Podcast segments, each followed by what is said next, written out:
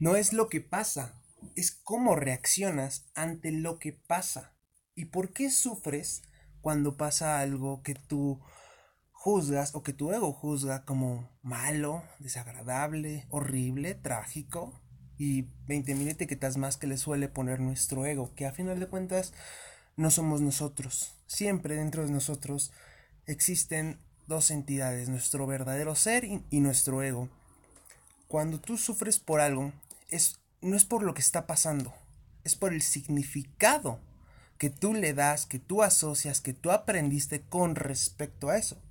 Por ejemplo, si alguien va por la calle y, no sé, te mira feo, tú por el significado que asocias, tal vez de rechazo, tal vez por tus inseguridades, Tal vez porque piensas que, pues, no sé, eres una persona, eres una persona digna de odiar o que le caes mal a la gente o lo que sea que sea. Tú vas a, pues, generar emociones, sensaciones, sentimientos relacionados con el significado de lo que está pasando. Pero, como el significado es lo que le está dando la emoción a eso, tú puedes usar esa misma estrategia a tu favor. Por ejemplo, si tú te sientes bien, normalmente tienes una buena salud, comes bien, haces ejercicio diario, no tienes problemas hereditarios de algún tipo, pero pues tú vas al médico y te haces un chequeo y te dicen, mm, imaginemos esto, vas al médico y cometen un error en el laboratorio, pero tú no sabes que cometieron un error. Entonces el médico ve tus resultados y dice, señora, usted tiene cáncer, se va a morir dentro de seis meses. El sufrimiento que le va a generar a la persona eso es tremendo, tremendo porque pues en su mente van a aparecer un montón de, de imágenes, de, pensamientos, de ideas, de sentimientos, de voy a dejar solos a mis hijos, de eh, me voy a morir, eh, no estoy lista para morirme, qué va a pasar con, con, con, con, con mi perro, quién lo va a cuidar, no lo sé. Y todo eso no es por el hecho, es por lo que significa. Pero de igual manera, suponiendo que realmente tuvieras cáncer, tú puedes vivir los peores seis meses de tu vida a partir de ese momento que te diagnosticaron o disfrutar al máximo y tener los últimos mejores y más extraordinarios meses de tu vida. Pero eso es una cuestión de actitud, que tú eliges, que tú le des el significado. ¿Qué significa para ti esto que está pasando? ¿Cómo le cambias el significado? Cambia el significado a final de cuentas. Haz eso. Ahora, en el sentido contrario, ¿Qué pasa si una persona muy pobre que siempre ha estado pues luchando por el dinero, que a veces no tiene ni qué comer, etcétera, etcétera? Algo parecido como estuve yo. ¿Qué pasa si de repente recibe una llamada de un cuate que le dice, hola, soy el licenciado Perenganito y tal? Eh, ¿Usted es fulanito? No, pues sí. Eh, mire, le llamo porque un familiar muy lejano le acaba de heredar 50 millones de pesos que los va usted a cobrar dentro de seis meses. Solamente necesitamos que me dé una fecha y una hora para firmar los papeles y empieza la cuenta, eh, bueno, empiece todo el trámite para que dentro de seis meses a partir de la firma se le haga la entrega de esa cantidad de dinero que le heredaron. En ese momento, la persona va a sentir una felicidad, un gozo, una alegría, extraordinarias por lo que significa eso. El dinero todavía no lo ha recibido.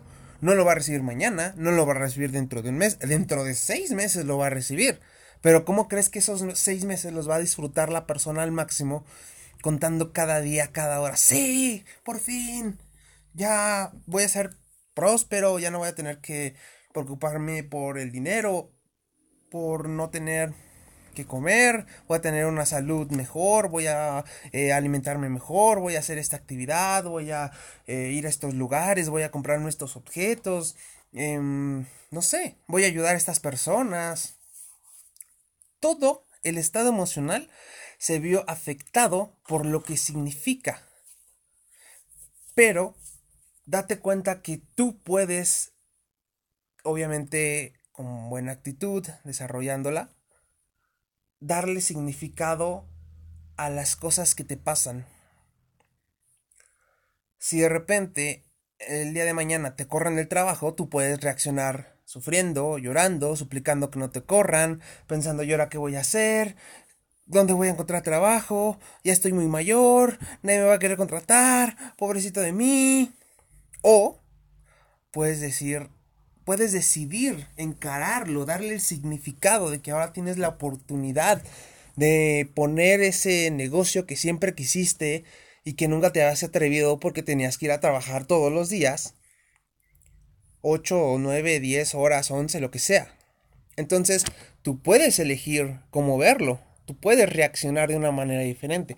Claro que ese reaccionar normalmente no es algo que tú eliges. Lo puedes elegir, sí, a veces, pero ah, normalmente o, o algunas veces esa reacción la genera tu mente subconsciente por las creencias que tiene, por las experiencias que ha vivido, por los puntos de referencia, por todo lo que tiene guardado tu mente, esa reacción normalmente se genera en automático. Entonces, tú puedes desarrollar, practicar el hábito de hacerte consciente, de estar presente en el aquí y en el ahora, y cada que venga una crisis, estar tranquilo, estar en paz, estar feliz, diciendo, mm, ni modo, me corrieron. Es una excelente oportunidad para irme a otro país o a otro estado a, dedicarme a otra profesión. O es el momento perfecto, tengo dinero ahorrado, para darme unas vacaciones. Entonces, te corren y tú reaccionas con alegría. Dices, sí, por fin. Voy a poder dar esa semana de vacaciones, ese mes o ese no sé cuánto tiempo que de hace tanto tiempo quería darme. Me voy a consentir, voy a ir aquí, voy a ir allá. Y gracias por haberme corrido del trabajo, sí, pues ya encontraré otro.